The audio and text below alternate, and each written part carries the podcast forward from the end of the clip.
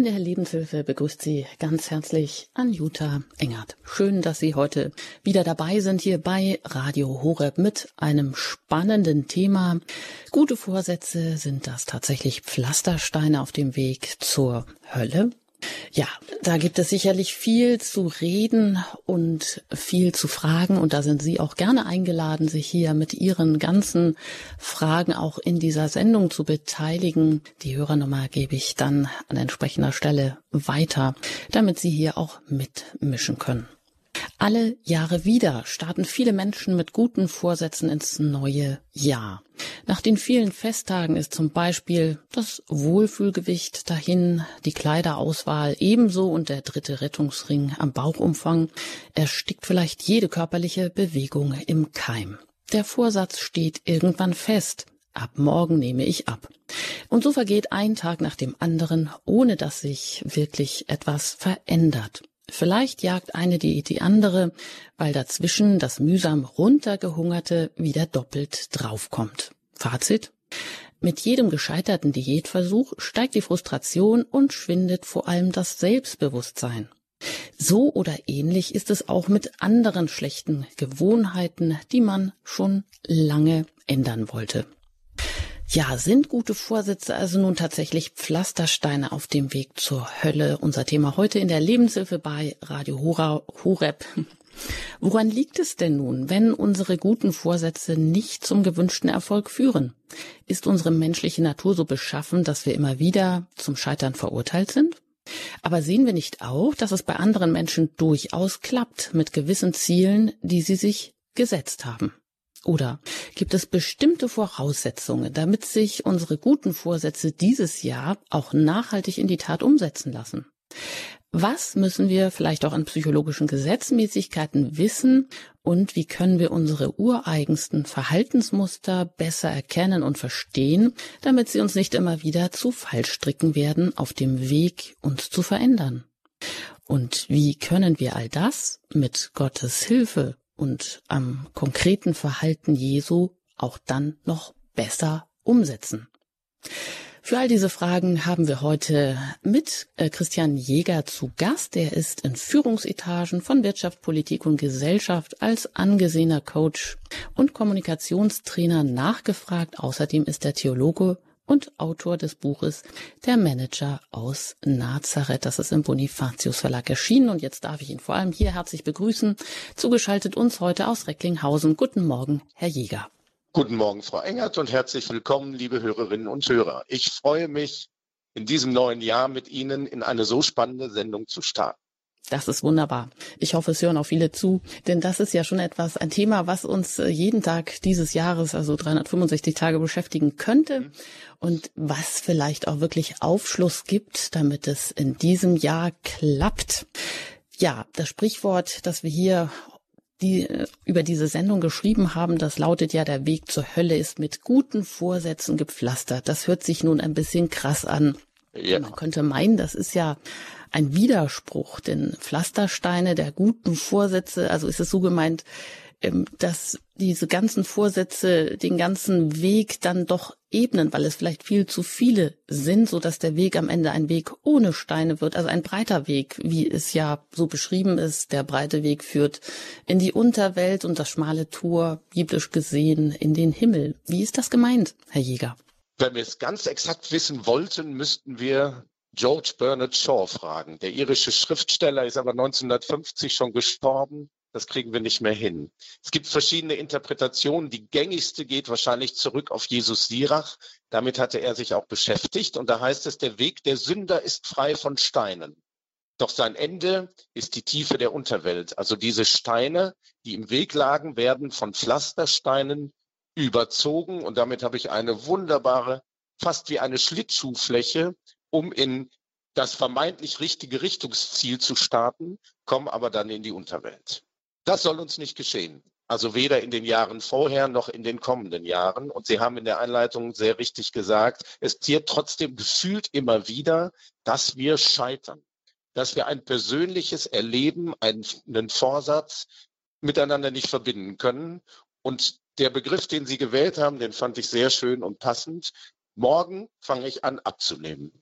Und am nächsten Morgen ist dann ja wieder ein kommender Morgen. Und so verschiebe ich das, bis irgendwann der Blick in den Spiegel zeigt, oh, das ist mir gar nicht gelungen. Und dann mache ich mir Vorwürfe, was auch noch geschehen kann, dass die Menschen drumherum Vorwürfe machen. Und dann bin ich auf einem Weg angekommen, da sind gar keine Pflastersteine mehr, da bin ich jetzt richtig in einer fehlenden Balance. Da ist es ruppig. Und da würde ich gerne mit Ihnen allen drüber sprechen, wie lässt sich das aus theologischer und aus Coaching-Sicht besser, das heißt zielgerichteter gestalten.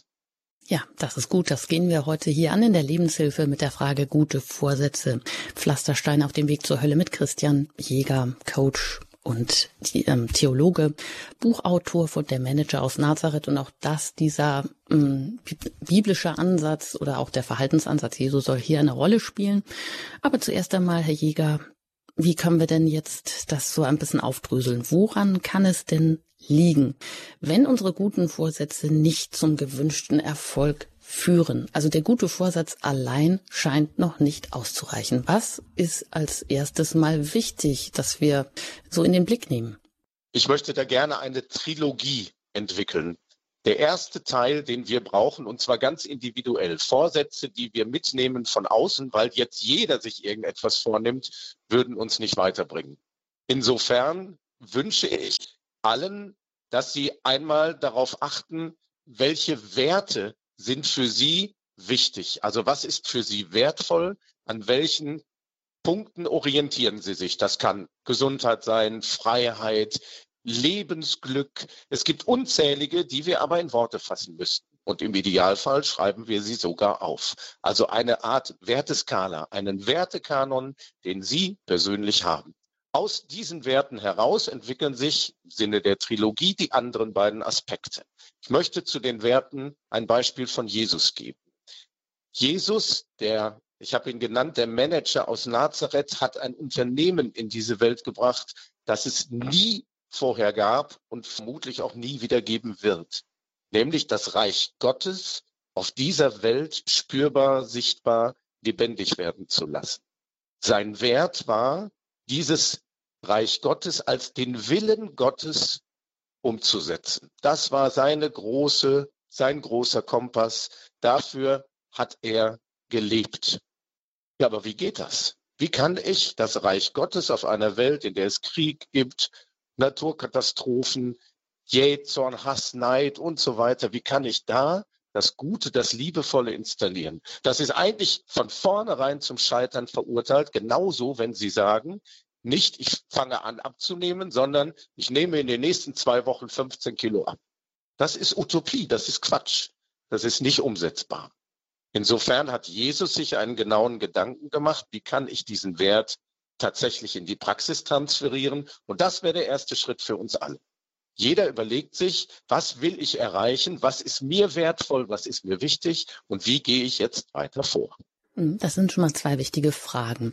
Vielleicht können wir das am Beispiel des Abnehmens dann auch noch mal ein bisschen erden. Das Beispiel, also Sie sagen, wichtig ist erst einmal, dass ich einen mir über meine Werte im Klaren werde und dann schaue, wie ich diesen Wert umsetzen kann in die Praxis. Also, und Sie haben auch davon gesprochen, dass Vorsätze wenig bringen, wenn sie von außen an mich herangetragen werden. Also wenn ich sage, hm, da hat jemand gesagt, naja, du bist irgendwie zu dick oder so. Das ja, es wird ja Zeit, sein. dass du mal wieder abnimmst. Ja, genau. Also dann wird mir das wenig bringen, sagen Sie. Also es geht wesentlich um die Motivation oder steht über der Motivation noch so eine Art Vision? Also es reicht nicht zu sagen, ja, ich will so und so viel, also ich will jetzt mal vier oder fünf Kilo, sagen wir mal, abnehmen.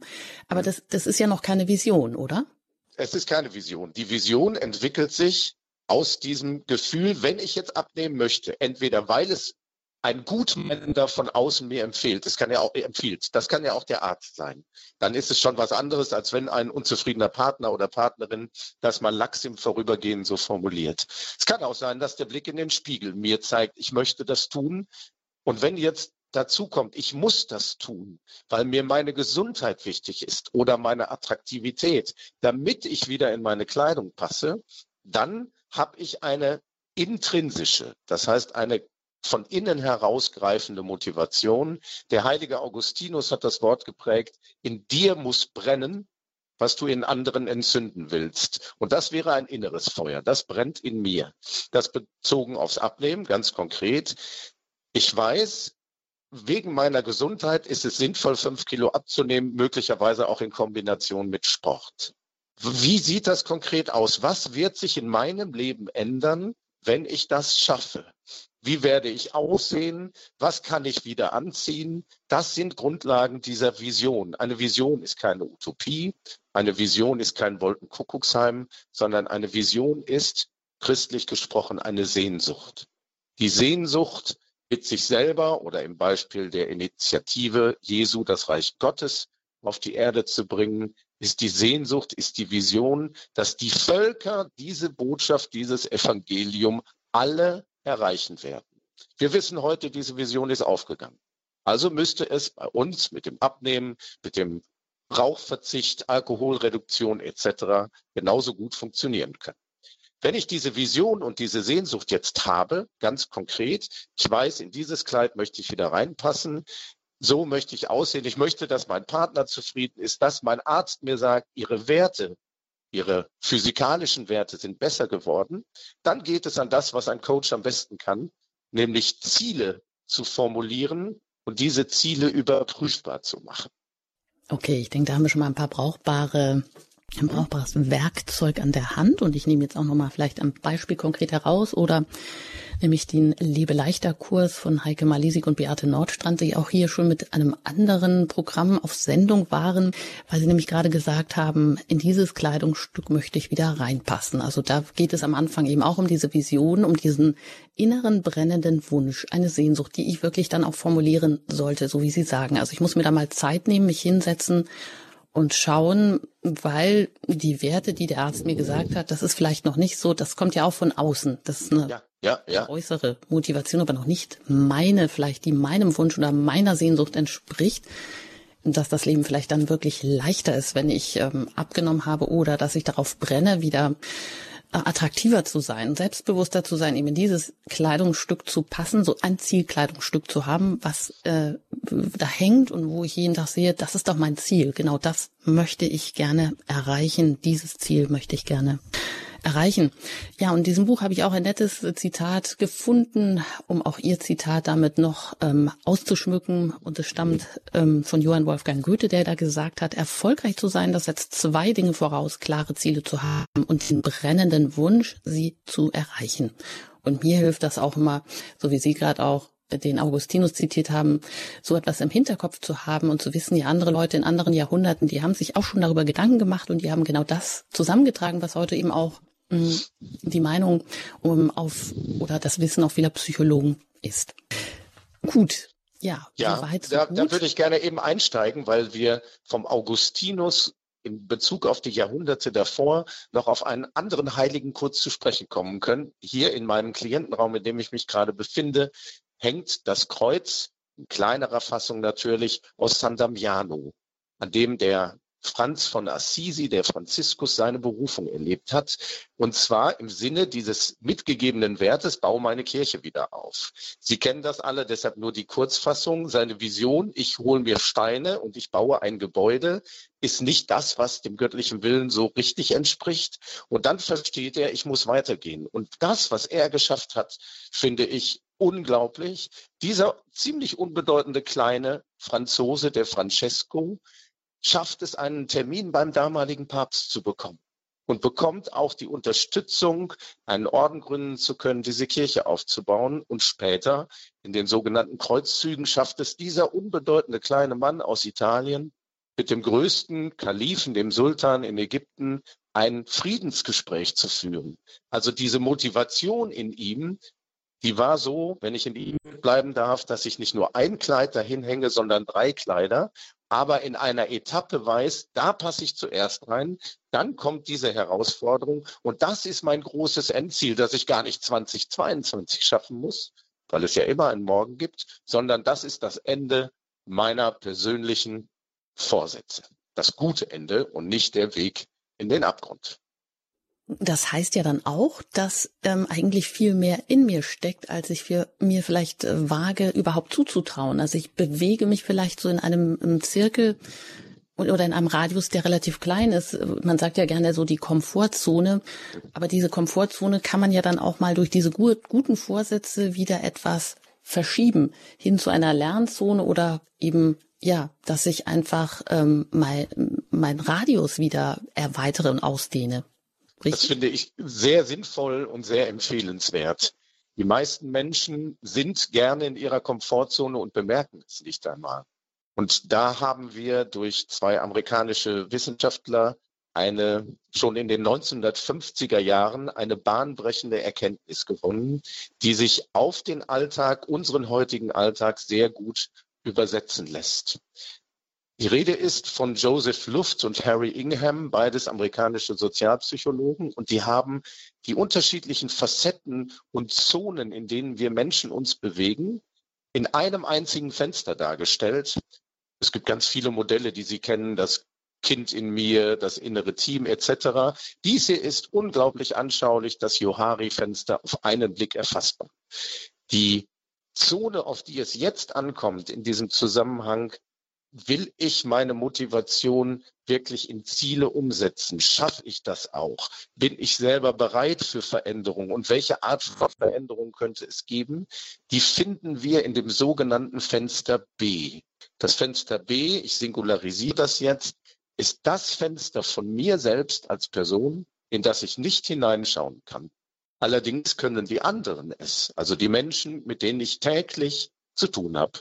Durch Zufall, weil sie kassieren irgendwo im Geschäft, weil sie mir auf der Straße begegnen oder auch im Berufs-, im Freundes-, im Familienkreis. Hinter diesem Fenster stecken all die Wirkungen, die ich auslöse, all die Aspekte, die andere Menschen von mir wahrnehmen. Ja, an dieser Stelle ist die Verbindung abgebrochen und hier spielen wir eine Musik.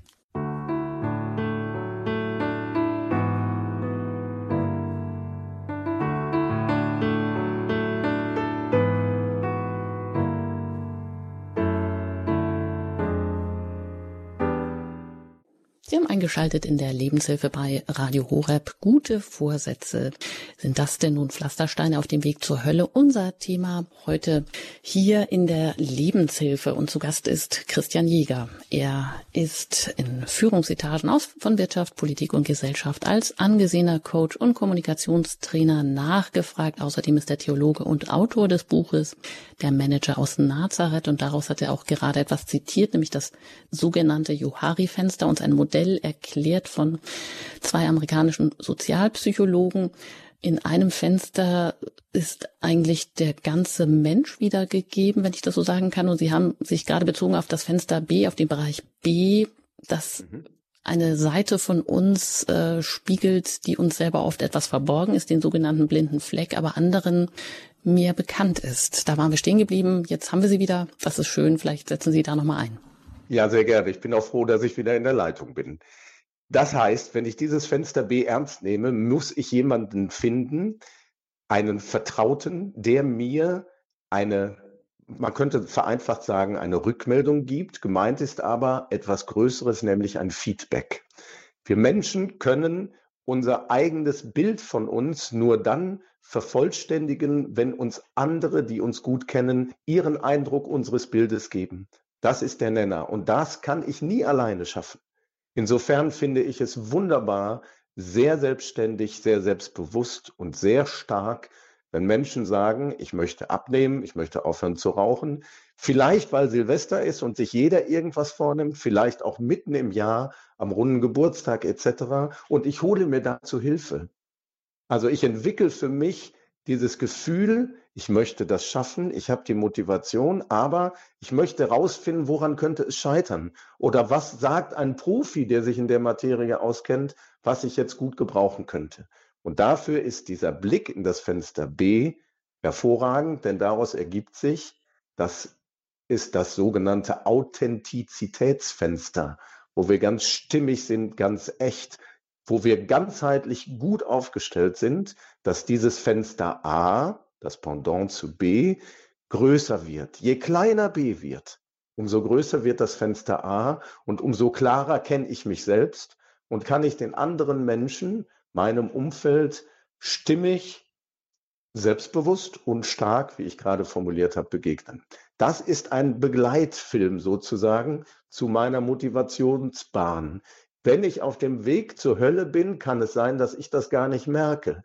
Dafür brauche ich gute Wegbegleiter, die an bestimmten Stellen stehen und sagen, stopp, ich sehe gerade, du übertreibst es total. Du isst am Tag eine Hühnersuppe und trinkst zwei Liter Wasser. Das ist kein Abnehmen, das ist Blödsinn. Das ist gut. Also es braucht dieses Feedback ähm, von einem vertrauten Menschen. Ähm, das kann ja auch der Partner zum Beispiel sein, weil man sich da auch gegenseitig eigentlich ja gut unterstützen kann um die, äh, ja, um wieder ein bisschen Bodenhaftung zu kriegen, um zu sehen, wie nimmt es eigentlich der andere wahr, weil man doch in der eigenen Wahrnehmung immer etwas eingeschränkt ist. Und man kann das ja auch ganz gut verknüpfen, wenn man einen vertrauten Seelsorger hat mit dem Sakrament der Versöhnung. Äh, jemand, der vielleicht auch psychologisch und äh, gut geschult ist oder eine gute Menschenkenntnis hat, dann ist das natürlich nochmal, setzt das vielleicht noch einen drauf könnte man sagen, weil man das hier mit Vergebung verknüpfen kann. Und da sind wir jetzt vielleicht noch auf einem, bei einem Frage kommen wir auch da an, weil auch das, also jemand, der äh, regelmäßig beichtet, der wird sich auch immer wieder äh, vor die Tatsache gestellt sehen, dass es oft immer die gleichen Dinge sind, die wir da so äh, vorbringen. Und ja, wie ist es denn? Was ist wichtig, damit wir eben diese Vorsätze jetzt auch in die Tat umsetzen können oder damit wir nicht mehr das Gefühl haben, na ja, als Menschen sind wir so gestrickt, wir können jeden Tag wieder neu anfangen, aber wir stolpern auch ständig wieder. Wenn man jetzt guckt, wie wir so ähm, veranlagt sind, dass ja unsere Handlungen um, zu fast 98 Prozent ist das alles so Gewohnheit und Routine. Aber mhm. warum, Herr Jäger, sind diese zwei Prozent das ist jetzt auch das, unsere guten Vorsätze, das, was wir verändern wollen. Warum kosten die uns denn so viel Kraft? Oder wie ja, kann es eben passieren, dass wir über einen langen Zeitraum diese zwei Prozent darunter bekommen, zu diesen 98 Prozent, ähm, wo sie dann so ein bisschen gewohnheitsgemäßig werden?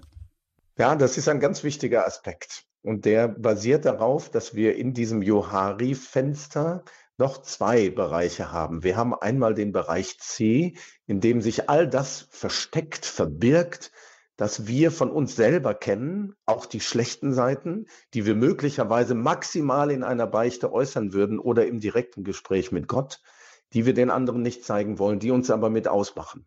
In Fenstersprache, wenn ich das irgendwo darstelle in Seminaren, male ich da immer einen Vorhang davor. Also dieses Fenster ist blickdicht abgeschirmt. Und das Fenster mit den 98 Prozent, sollte man gar nicht glauben, macht tatsächlich in unserer Lebensvielfalt ein Viertel von uns aus, ist das Fenster D, das keinem bekannt ist. Da sind die Glaubenssätze, die Prägungen, die wir von Oma, Opa, Kindergarten, Schule, Mama, Papa etc. mitbekommen haben, verankert, aber auf einer Ebene, die wir nicht bewusst abrufen können. Und so gibt es tatsächlich Studien, Analysen und Sie kennen das alle, liebe Hörerinnen und Hörer, vom Hinschauen, vom Beobachten Ihres Umfelds. Menschen fallen immer wieder auf dieselben Dinge ein, laufen wieder in dieselbe Falle, ertappen sich dabei, jetzt bin ich wieder schwach geworden. Ich wollte so gern abnehmen, aber die Tüte Chips auf dem Fernseher oder diese schöne Schokolade im Kühlschrank, die hat zu laut gerufen. Ich konnte nicht widerstehen. Ja, warum denn nicht? Weil es immer schon so war, weil das eine Prägung aus der frühen Zeit ist. Wir können das letzten Endes nicht 100%ig beantworten. Wir wissen aber, dass wenn solche Mechanismen in Kraft treten, sowas wie eine Autobahn kann man sich auch vorstellen, da hat man oft die sogenannten Elefantenspuren. Da sind so schwere Lkw hergefahren, dass man richtig in dieser Spur mit seinem Fahrzeug gefangen ist, dass man feste drin steckt. Und solche Spuren haben wir in unserem Leben mitbekommen. Die aufzubrechen, da rauszulenken, wenigstens gegenzulenken, ist für viele alleine nicht möglich. Und deshalb, wie eben zu Beginn dieses Punktes gesagt, plädiere ich ungemein dafür, sich nicht nur einen Reflexionspartner zu holen, sondern auch kompetente Hilfe bezogen auf diesen konkreten Vorsatz, den wir haben. Generell ist nämlich absoluter Quatsch, mehrere Veränderungen gleichzeitig vornehmen zu wollen. Also ich höre jetzt auf zu rauchen, ich trinke weniger Alkohol, ich nehme ab und ich finde einen neuen Job. Das ist ein schöner Gedanke, aber wirklich ein Vorsatz, der absolut ins Scheitern führen kann. Das wären die sogenannten Pflastersteine auf dem Weg zur Hölle, diese genau. Vorsätze. Mhm. Ja. Gut. Ja, aber das hört sich immer so leicht an, kompetente Hilfe holen und die ähm, gibt es vielleicht auch wirklich heute ähm, in vielem, also in, in einem großen Ausmaß, wie es die vielleicht vorher nie gab, aber trotzdem, was, was hindert den Menschen daran, jetzt offiziell äh, sich Hilfe zu holen. Man, man glaubt ja immer, man müsse doch das selber auch bewältigen können, vielleicht mit Hilfe, die man leichter zugänglich im eigenen Umfeld hat, aber dass man jetzt ähm, eine kompetente oder eine fachliche Hilfe äh, engagieren muss, die muss man ja auch noch zahlen oder so. Das ist ja dann doch noch mal eine größere Hürde. Dazu habe ich ein ganz konkretes Beispiel aus den letzten Wochen.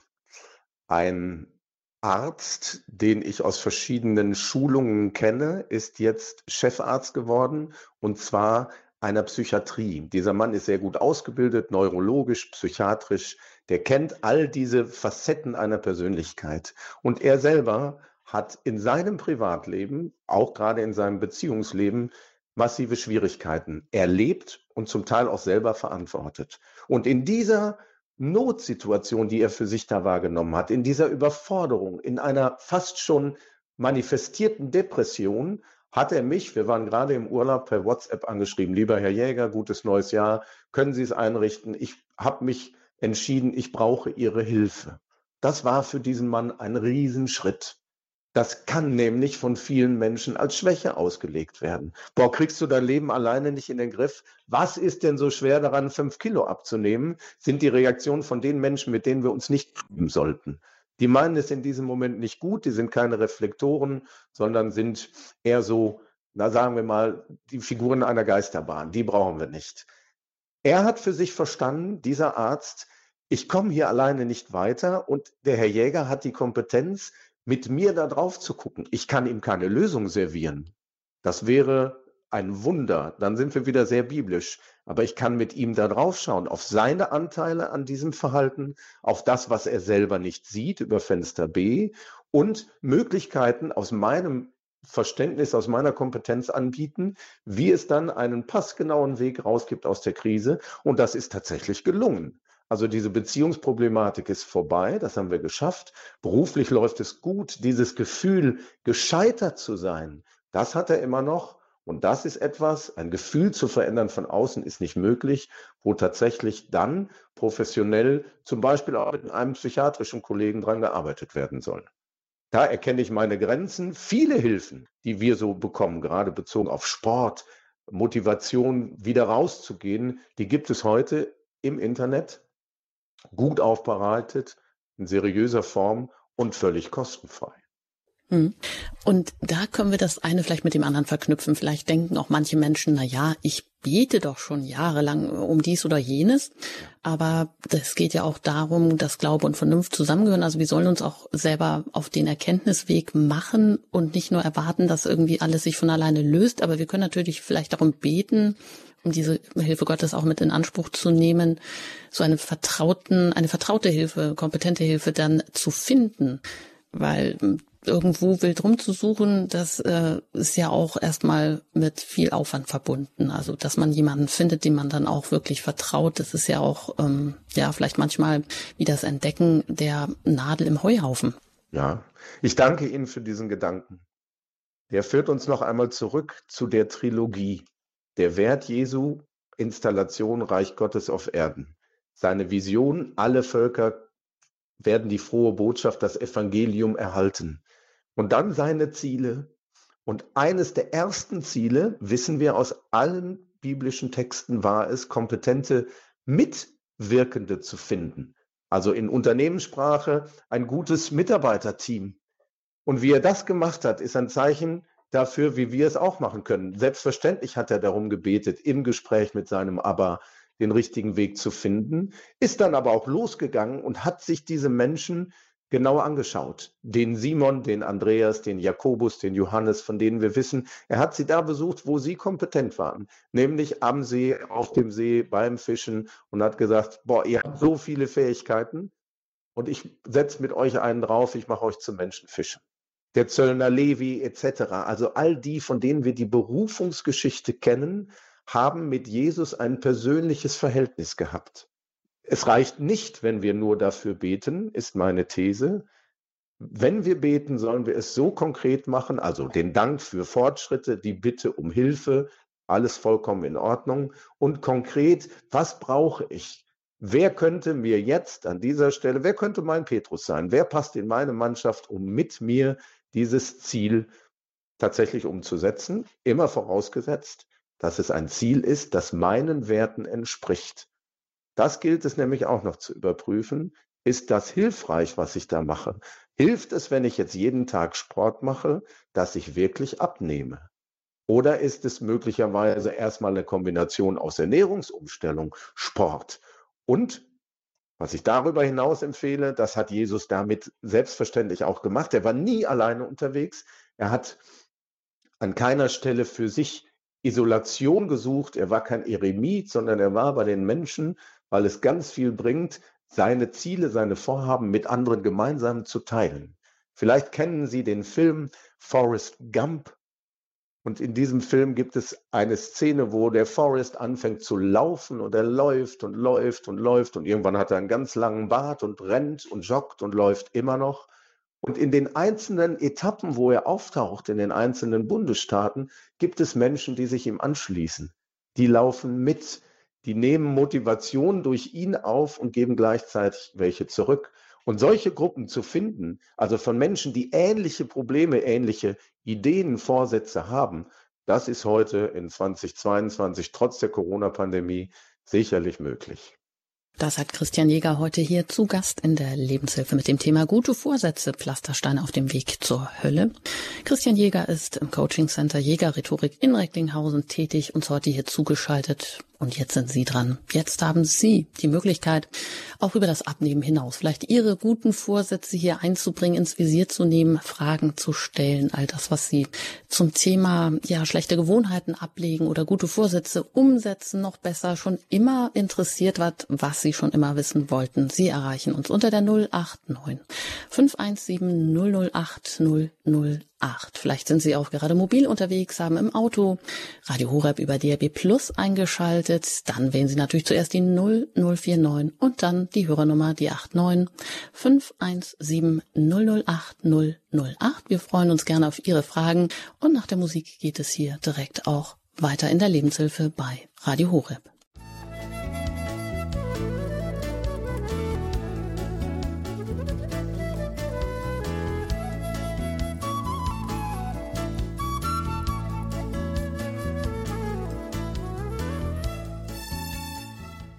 Gute Vorsätze sind das Pflastersteine auf dem Weg zur Hölle. Unser Thema heute hier in der Lebenshilfe bei Radio Horeb. Ich bin Anjuta Engert und im Gespräch mit Christian Jäger.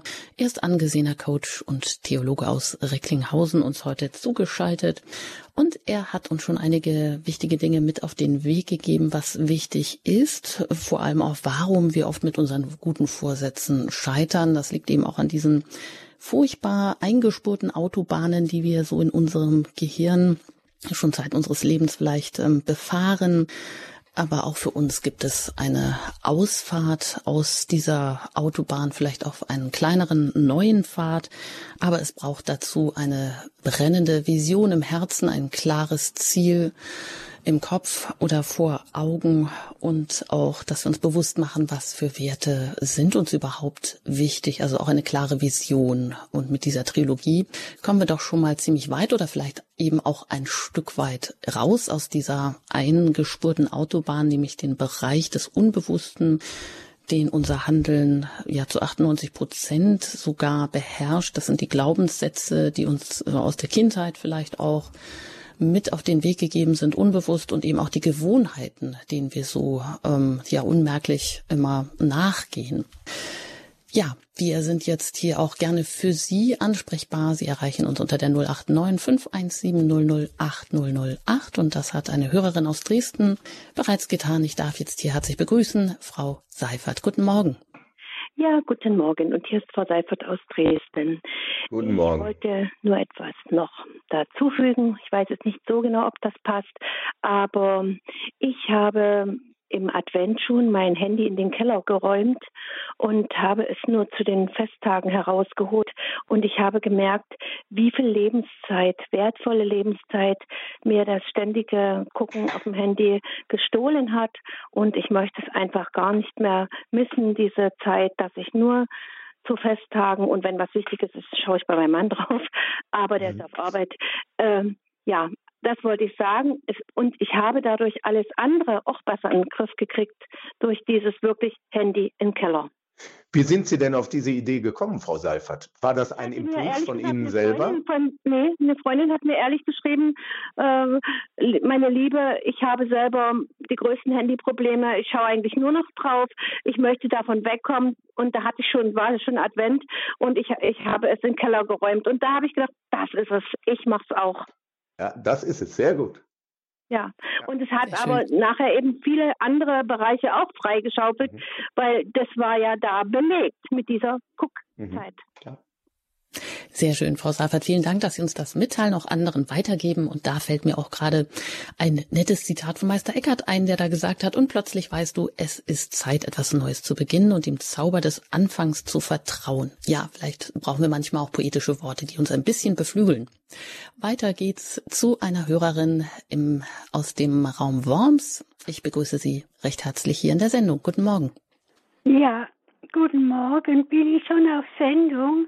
Ja, ja sind Sie. Sendung, wir hören ja, Sie. Vielen, vielen Dank für alle Ihre Sendungen und Mitarbeiter. Und ich habe jetzt also für mich konkret in der Beziehung zu meiner Tochter und äh, Sohn, da will ich eine Klärung und die ist nicht möglich, wie Sie vorhin sprechen, auch mit Ihrem bekannten Arzt. Mir geht es so und ich, wenn ich versuche, es mit dem besten Vorsätzen, es geht immer schief.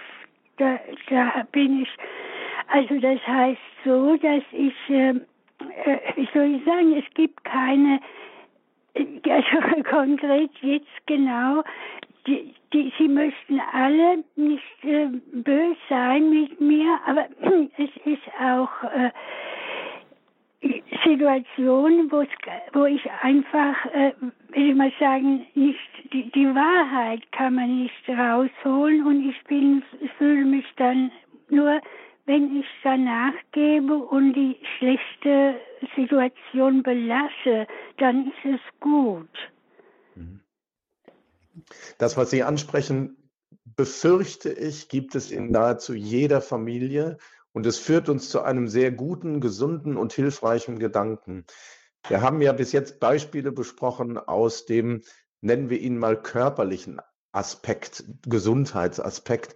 Wir haben aber auch die seelische Gesundheit. Und wenn jetzt jemand so wie Sie darunter leidet, dass das Verhältnis, die Kommunikation mit den Kindern, die Beziehung zu Sohn und Tochter nicht gut ist, dann haben Sie gar keine Kraft, gar keinen Ansporn noch für andere Dinge weil sich tatsächlich alles darum dreht. Und das ist sehr nachvollziehbar, denn davon, wo das Herz von voll ist, davon sprüht es über. Ich weiß nicht, was Sie bis jetzt versucht haben in der Kommunikation. Was auf jeden Fall geht. Ich bin auch Konfliktmanager, deshalb weiß ich, in wie vielen Fällen es sehr hilfreich ist, ohne eine bestimmte Drucksituation zu erzeugen, sich gemeinschaftlich an einem neutralen Ort zu treffen und möglicherweise sogar mit Hilfe eines Vermittlers, eines Moderators, die Themen anzusprechen, die wichtig sind, ohne sie auszudiskutieren. Also ich bringe meine Themen erstmal nur ins Wort. Das geht natürlich auch schriftlich. Sie könnten sie auch schreiben, so dass es die Möglichkeit gibt, dieses, was Sie da ausdrücken möchten, zum Beispiel die Suche nach gemeinsamer Wahrheit, so greifbar zu machen, dass das jeder sacken lassen kann. Botschaften, Nachrichten, Anfragen an uns, die müssen wir erst verdauen. Wir müssen sie sozusagen in die richtige Bahn in uns bringen. Und das ganz konkret würde ich in diesem Jahr versuchen. Sie haben gesagt, ich habe schon alles versucht. Wir kennen uns nicht. Ich sage mal, alles kann nicht sein. Wir haben schon vieles versucht. Probieren Sie diesen neutralen Ort oder diesen neutralen Weg der Kommunikation aus. Und Sie werden erkennen, ja, wir begegnen uns da anders als bisher. Das wäre auf jeden Fall, mhm. denke ich, für Sie klasse, wenn das ginge. Ja, ich bin schon bald 90 und ich habe oh, vier ja. Kinder. Es ist, äh, das ist äh, sehr wahrscheinlich alles äh, in der Familie von früher auch verwickelt, wo ich mhm. einfach äh, selbst von mir aus kein, nicht mehr helfen kann. Ich merke, ich habe auch jetzt gerade diese Woche einen ganz lieben Brief geschrieben, habe noch keine Antwort bekommen und ja, beten, wie Sie sagen, das tue ich ja. Das, das Gebet Nacht. bitte, dass Sie eine gute Antwort darauf bekommen, das geht. Und ansonsten dürfen Sie, das kennen wir auch aus Unternehmen, das passiert auch in Bewerbungsverfahren etc., nach spätestens zwölf Tagen dürfen Sie nachhaken, am besten telefonisch. Sag mal, ist mein Brief angekommen? Also nicht vorwurfsvoll, warum meldest du dich nicht oder warum habe ich keine Antwort, sondern ähm, hallo Tochter, hallo Sohn, ich habe dir einen Brief geschrieben, ich bin mir nicht sicher, ist der bei dir angekommen? Ja, danke, dass Sie das ansprechen, diesen wichtigen Bereich, ähm, dem Bereich ja, in, in den es sicher, wie auch Herr Jäger sagt, in jeder Familie gibt, irgendwelche Altlasten, familiären Belastungen oder Unversöhntes. Ähm, vielleicht gibt es ja eine Person in der Familie, die sich dieser Sache vielleicht doch annehmen möchte, wenn Sie persönlich das selber nicht mehr machen können. Ich wünsche Ihnen jedenfalls gutes Gelingen und Gottes Segen dabei. Alles Gute Ihnen. Von mir auch. Nach Worms. Und weiter geht's äh, zu Frau Reichert, mit, denen, mit der ich jetzt hier verbunden bin. Ich grüße Sie in der Sendung. Grüß Gott. Grüß Gott. Ich habe eine Frage an Herrn Jäger. Und zwar möchte ich einem jungen Mann, der nach dem Studium jetzt ins Berufsleben eingestiegen ist, mhm. ein Buch schenken von Herrn Jäger. Und da ist meine Frage, was würde er mir empfehlen? Bezogen auf die Motivation? Bitte? Oder bezogen auf das Thema Motivation oder bezogen auf das sich etablieren im Beruf? Ja, vielleicht etablieren im Berufsleben. Mhm. Was, welchen Beruf übernimmt er denn? Wo? Äh, Im Bankenwesen.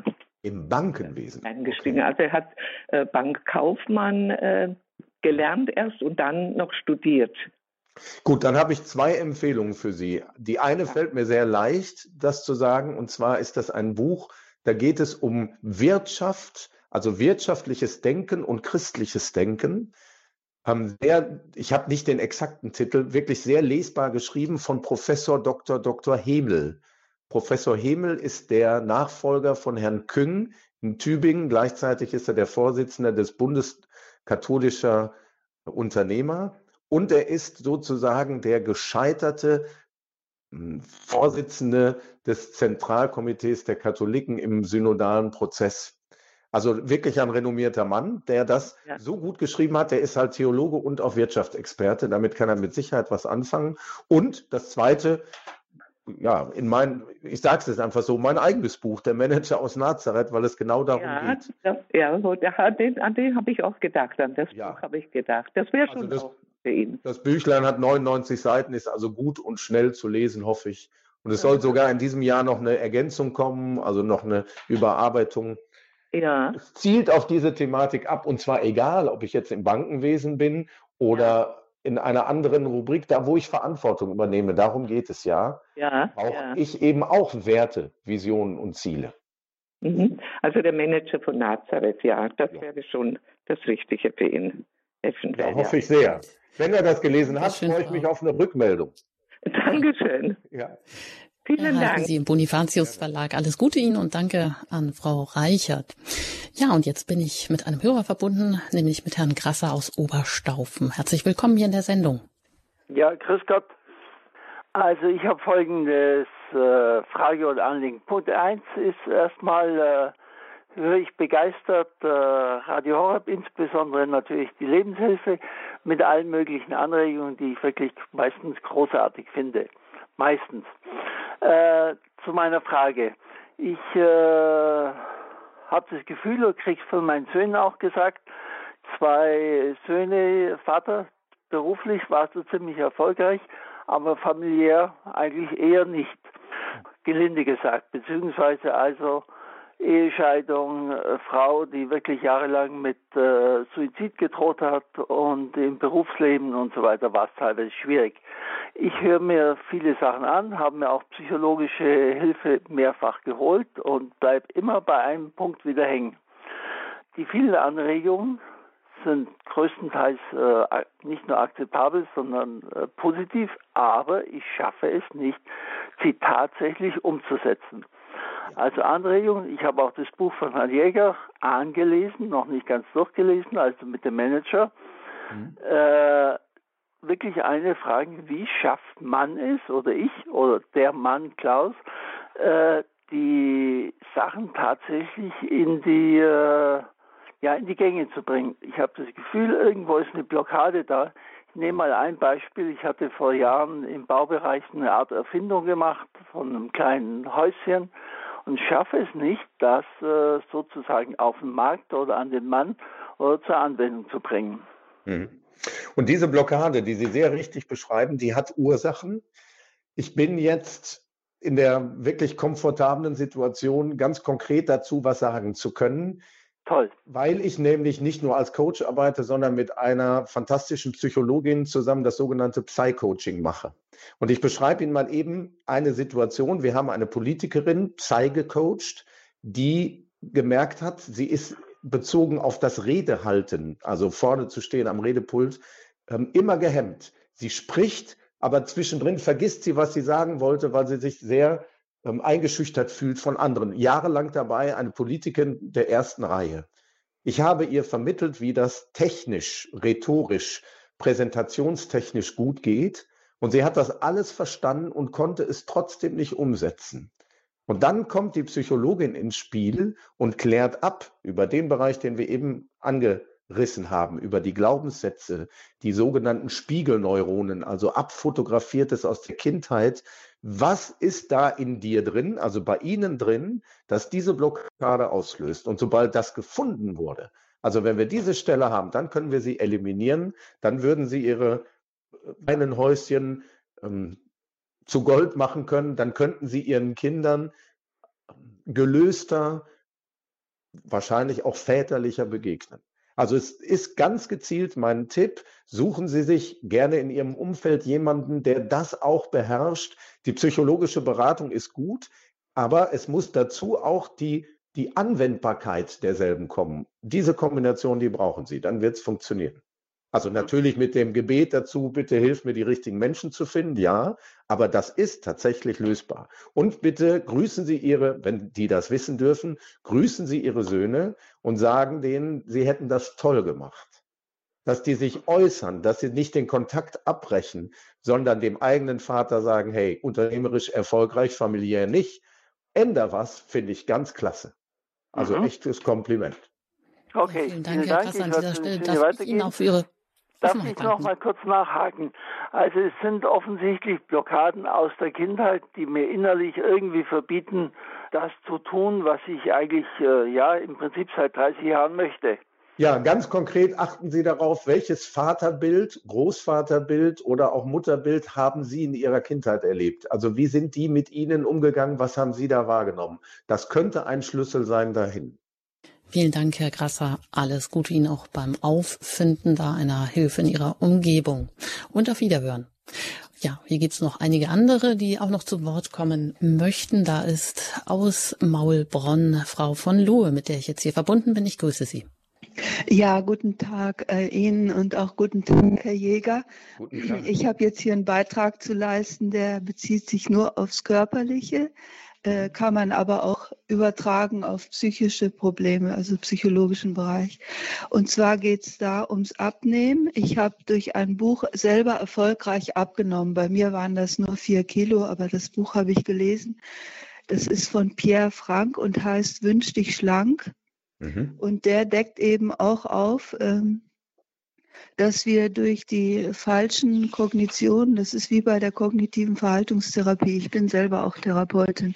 Da höre ich raus, na klar, ja. Ja, die, durch die Sätze, durch die eigenen Festlegungen und Sätze, die ich mit mir schleppe, hindere ich mich daran, abzunehmen. Also natürlich muss man beim Abnehmen Sport machen und alles, was Sie da vorhin erwähnt haben. Aber was ich denke, das passiert eben auch. Mhm. Und ähm, zum Beispiel bei der Inhalt, im Inhaltsverzeichnis in dem Büchlein, ich habe das vor mir liegen, da steht zum Beispiel in Kursiv, ohne die richtigen positiven Überzeugungen bleibt alles beim Alten. Transformiere deine alten Überzeugungen. Welche Überzeugung hast du über das Abnehmen? Mhm. Und das, äh, wenn man da den Schlüssel raus hat, den haben Sie ja eben auch bei den Hörer eben genannt, wie der mhm in die richtige Vaterrolle kommen kann, mhm. Mhm. Ähm, äh, dann, dann schafft man das eben und es geht sogar sehr leicht.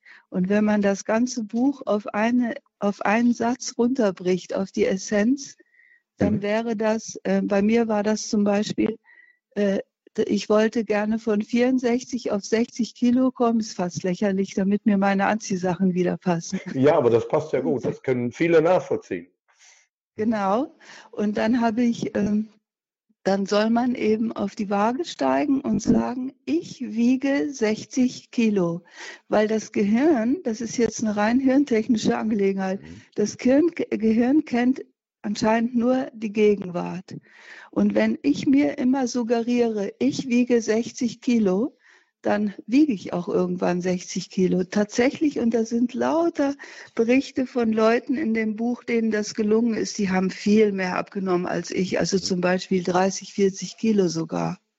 Das funktioniert tatsächlich, Sie haben recht, diese Kognitionen sind seit, würde ich sagen, 20 Jahren jetzt auch wissenschaftlich so gut abgesichert, dass wir sie ernst nehmen und ganz besonders stark verbreitet im Sport.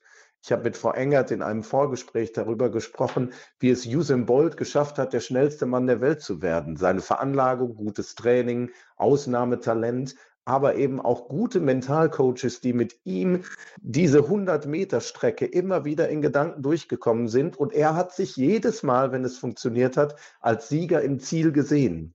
Also tatsächlich dieses Bild, das es noch gar nicht gab, in eine Gegenwart geholt. Ihre 60 Kilo waren am Anfang nicht auf der Waage, aber Sie haben sich selber gesagt, die sehe ich da. Die werde ich da sehen. Und das funktioniert tatsächlich. Ähm, hat was zu tun mit dem, was unser Gehirn gerne macht, nämlich belohnt zu werden.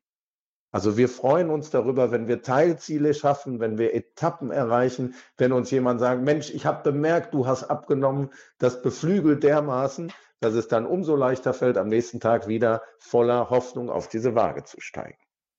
Ja, vielen Dank, Frau von Lohe, für diesen Beitrag. Und äh, das kann uns ja auch wiederum beflügeln, dass das Gehirn eben nicht unterscheidet zwischen Realität oder Fantasie. Und dann können wir es ja auch gut nutzen, um uns einfach immer wieder bewusst zu machen, dass wir wertvoll sind, dass wir wertgeschätzt sind, dass wir vielleicht auch die Lieblingsbeschäftigung Gottes sind ja etwas auch an Voraussetzungen, damit wir auch äh, morgen weitermachen und die Stolpersteine überwinden, dass wir gut mit uns umgehen. Mhm. Wäre vielleicht auch noch so ein Satz, ähm, der in diesem ganzen ähm, ja, bei Vorsätzen eine wichtige Rolle spielt, dass wir da am Ball bleiben und uns eben nicht niedermachen, wenn es dann eben mal nicht so klappt. Weiter geht's noch nach Illerkirchberg und da bin ich noch mit einer Hörerin verbunden. Ich möchte Sie hier auch noch zu Wort kommen lassen. Ja, schönen guten Morgen. Äh, ich habe das jetzt auch alles so mitgehört und äh, habe gedacht, jetzt muss ich einfach auch noch anrufen. Äh, ich, ich, muss einfach sagen, ich habe in früherer Kindheit, früher Kindheit auch äh, vieles erlebt, was äh, einfach nicht so gut gelaufen ist bei mir in der Nervosität im Kindergarten und auch später eben mit, mit anderen Sachen eben in der Familie und äh, da muss ich einfach jetzt auch sagen, das hat mir alles eigentlich Jesus einfach rausgeholt, äh, Schritt für Schritt. Mhm. Und ähm, ich habe auch sehr, ich war sehr nervös als Kind im Kindergarten vor allem. Und da habe ich immer dieses Nägelkauen, habe ich immer so, ja, durch das, weil ich eben dann sehr angestrengt war im Kindergarten und dann habe ich das eben angefangen. Und das konnte ich eben nicht aufhören auch dann, wo unsere Kinder dann äh, erwachsen worden sind und ich habe mich immer sehr geschämt. Mhm. Und das habe ich immer wieder Jesus nachgelegt, auch mein Gewichtsproblem. Und eben jetzt das Nägelkauen habe ich jetzt überwunden. Ich habe jetzt meine richtigen Nägel, habe jetzt schöne Hände und da freue ich mich jetzt einfach auch drüber, weil das mir Jesus geschenkt hat. Wie haben Sie das gemacht? Wie haben Sie das Jesus anvertraut? Im Gebet? Habe haben Sie ihm was geschrieben? Ich habe das immer mit ihm gesprochen. Ich spreche ja immer jeden Morgen mit ihm und äh, bin mit ihm immer verbunden und habe das ihm immer nahegelegt. Einfach so, wie ich jetzt mit Ihnen spreche, habe ich das immer ihm gesagt, wo ich einfach schwer tue. Und er hat mir da rausgeholfen. Ich habe immer gesagt, gell, such mir doch Leute, die mir da helfen, die mir zur Seite stehen in diesem Bereich. Und da hat er mir immer rausgeholfen. Ja, klasse.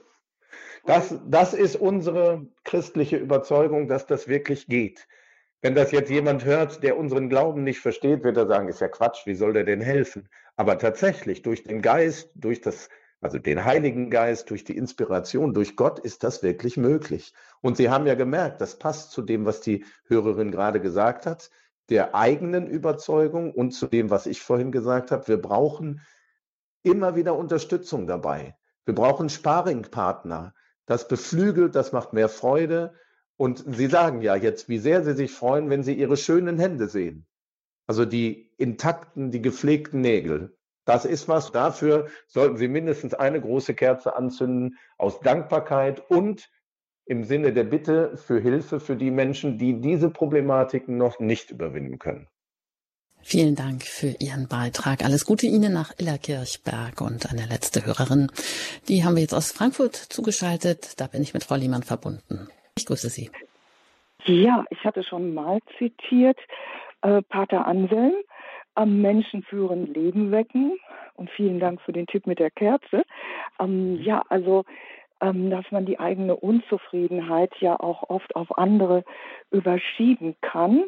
Ähm, und ähm, wenn das der Grund ist, hier anzurufen und ich doch noch das Telefon gefunden habe, äh, statt im Keller zu lassen. Ähm, ja, manchmal klemmen auch erzählen Menschen Kaffee- und Zigarettenautomaten am Anfang des Jahres. Ähm, ich war einmal in einer kleinen Kirche und da stieg jemand auf die Kanzel und sagte, ja, also das war eigentlich un, un, unnötig, weil sowieso kaum jemand da war. Die Menschen sind draußen und laufen durch den Wald. Und dann kam der gute Satz, der sagte, ja, also die suchen den Flow, die suchen den Flow und der wurde gleichgesetzt mit Spiritus Sanctus. Also vor wenigen Tagen war ich am Wald und da war auch eine ältere Dame auf dem Glatteis ähm, und da kam eine andere angelaufen, die hatte ähm, ja äh, also die hatte ein, eine so gute eine so gute Ausstrahlung, die war in ihrer Mitte und ähm, äh, die Begleitung von mir hat es dann angesprochen, ja, die wiegt ein paar Kilo zu viel. Also ehrlich gesagt, äh, es gibt ja ganz viele, die dann auch durch den Wald laufen mit irgendwelchen Messgeräten, Puls und Wagen und all sowas. Und ähm, wenn man diese gute Ausstrahlung hat, ähm, dann finde ich es eigentlich fast ähm, besser noch, als äh, drei Kilo weniger zu wiegen. Vielen Dank. Dankeschön, Frau Lehmann. Ja, ein Wort vielleicht noch zum Abschluss, Herr Jäger. Wenn wir nochmal vielleicht äh, zusammenfassen, was besonders wichtig ist, wenn wir jetzt unsere guten Vorsätze oder vor allem vielleicht einen guten Vorsatz haben, den wir auch wirklich beibehalten wollen und den wir in die Tat umsetzen möchten. Mhm. Den machen wir zu unserer Kardinalaufgabe. Man nennt das dann Chefsache. Das ist mir so wichtig, wie bei der Hörerin eben mit den Fingernägeln, wie der Kontakt zu den Kindern, wie das Wiederherstellen von väterlichem Verhältnis zu den Söhnen. Das ist mir so wichtig, dass ich mir Zeit nehme, dass ich Ressourcen investiere, möglicherweise nur dafür, dass ich es aufschreibe, diesen Wert formuliere, der dahinter steckt, meine Vision konkretisiere und die Ziele unterteile. Jeden Tag Schritt für Schritt so wie Rom auch nicht an einem Tag erbaut wurde. Nicht über das Ziel hinausschießen, da wartet schon wieder der Abgrund, sondern gut auf dem Weg bleiben und sich immer wieder zwischendrin entweder über Vertraute oder über Profis Hilfe zu holen, um zu erkennen, bin ich noch auf dem richtigen Weg? Meine These, der beste Kompass, um verantwortungsvoll sein Leben anzugehen und auch andere Menschen zu führen, dieser beste Kompass, der ist Jesus Christus. Herr Jäger, jetzt sind Sie ja so mit allen Wassern gewaschen. Sie sind oh, nee. Kommunikationstrainer. Alle bestimmt zum Schluss. Die erahnen Sie jetzt schon. Wie machen Sie es denn? Ähm, ist Ihnen Ihr vieles Wissen behilfreich oder steht es Ihnen manchmal auch im Weg, wenn es denn um die eigene Person geht? Mhm. Beruflich ist es sehr hilfreich. Privat sagen meine Kinder häufig zu mir, Papa, du bist hier nicht der Bürgermeister. Das heißt, übersetzt, du bist hier nicht der Bestimmer. Also offensichtlich komme ich manchmal über Grenzen, die ich gar nicht haben möchte. Und das nehme ich ernst. Also wirklich ernst im Sinne von Selbstreflexion und beschreib mal, wann bin ich denn an dieser Stelle dieser Bürgermeister? Ich kann dann häufig gut sagen, ja, aber der Bürgermeister ist mein Klient oder ein Bürgermeister. Dann ist man wieder im Spiel und es wird geschmunzelt. Ähm, das Menschliche in uns darf niemals untergehen, trotz aller Professionalität. Und ganz bewusst sage ich das so. Ich profitiere unglaublich davon, dass ich eben nicht nur Theologe bin, sondern auch praktizierender Christ. Ich glaube an diese Inspiration, ich bekomme sie mit. Wenn Sie mir dieses kurze Beispiel noch gestatten, seit diesem Jahr bin ich erstmals verantwortlich für die Leitung von Gottesdiensten hier bei uns in meiner Heimatgemeinde, in meiner Kirche, in Anführungszeichen, meine Kirche. Und ich hatte da echt Bammel vor. Also der Prophet im eigenen Dorf und so. Ja, und es funktioniert und es kommen Menschen, es ist was da und ich spüre, das macht nicht ich alleine. Ich habe eine gewisse Kompetenz, aber der Rest ist Inspiration und dann brenne ich dafür. Insofern schadet es nicht, diese Kombination zu haben, sich schlau zu machen, sich korrigieren zu lassen von Familie und Freunden und dem lieben Gott zu sagen, zeig du mir den richtigen Weg. Das ist doch eine gute Kombination. Der Bürgermeister, der eben auch den Mut zum Dienen hat. Herr Jäger, ich danke Ihnen ganz herzlich, dass Sie heute hier zu Gast waren. Danke als Ihnen. Coach, als Theologe, als Autor des Buches Der Manager aus Nazareth im Bonifatius Verlag erschienen. Zum Thema gute Vorsätze sind das denn nun Pflastersteine auf dem Weg zur Hölle? Ähm, das haben wir heute aufgedeckt und ich denke auch hoffentlich Ihnen einige Hilfen mit an die Hand gegeben. Ja, und vor allem ist, glaube ich, wichtig, dass wir den Ball flach halten und dass wir alle Menschen sind und menschlich bleiben und uns vor allem auch nicht überfordern müssen und auch immer einen Blick nach oben wenden und die Hilfe auch, die uns da zur Verfügung steht, auch einfach annehmen. Ein herzliches Dankeschön Ihnen und auch gerne auf Wiederhören.